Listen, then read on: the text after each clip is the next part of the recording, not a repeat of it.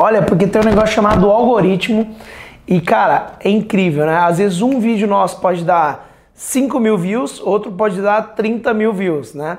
É, por que, que oscila tanto? Isso oscila no YouTube também. A gente tem vídeo com que deu mil, duas mil views, tem vídeo que deu um milhão de views, né?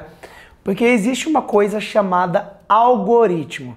E o algoritmo você precisa entender. Quanto mais você entende sobre o algoritmo, melhor você vai conseguir aí atingir melhores resultados. O algoritmo é feito por padrões, né?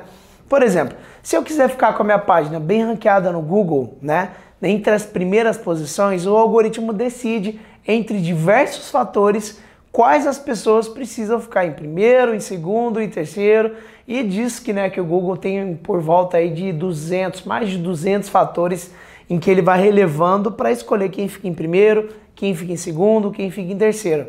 A minha busca, né, eu comecei, eu fiz escola no orgânico, isso me deu aí uma vantagem competitiva gigantesca de sempre estar em busca de otimização para o algoritmo, né? Ao invés de contar apenas com bota o dinheiro ali e volta, não, como que eu faço sem necessariamente precisar colocar o dinheiro, fazer com que o meu conteúdo sempre alcance cada vez mais as pessoas. Então isso me deu uma vantagem gigante. Eu vou te falar, quem sabe trabalhar com tráfego orgânico tem uma vantagem em qualquer outra fonte de tráfego, tá? De parceria e tráfego pago. Fica a dica, tá?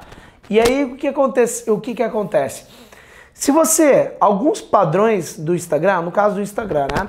Nos primeiros segundos, ele vai decidir se ele vai continuar entregando essa postagem sua para o resto dos seus seguidores ou indicando para mesmo para quem não é seguidor no Explorar, ele vai decidir, tá? Nos primeiros segundos, é uma questão de segundos. O que, que a gente faz para otimizar isso muitas vezes, né? Uma, dica, uma dica aí para você.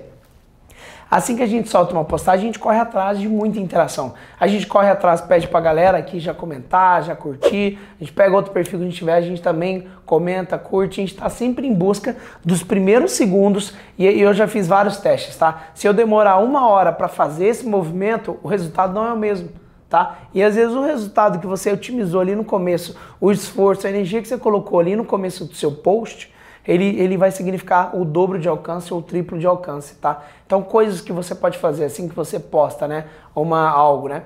Postou, pede para todo mundo que se puder comentar, curtir, reposta nos seus stories, fala, galera, vai lá, comenta. Então, sempre instigar a interação, né, do seu usuário o máximo possível nos primeiros segundos, principalmente no Instagram, tá? Isso vai fazer total diferença e realmente a variável é muito grande, tá?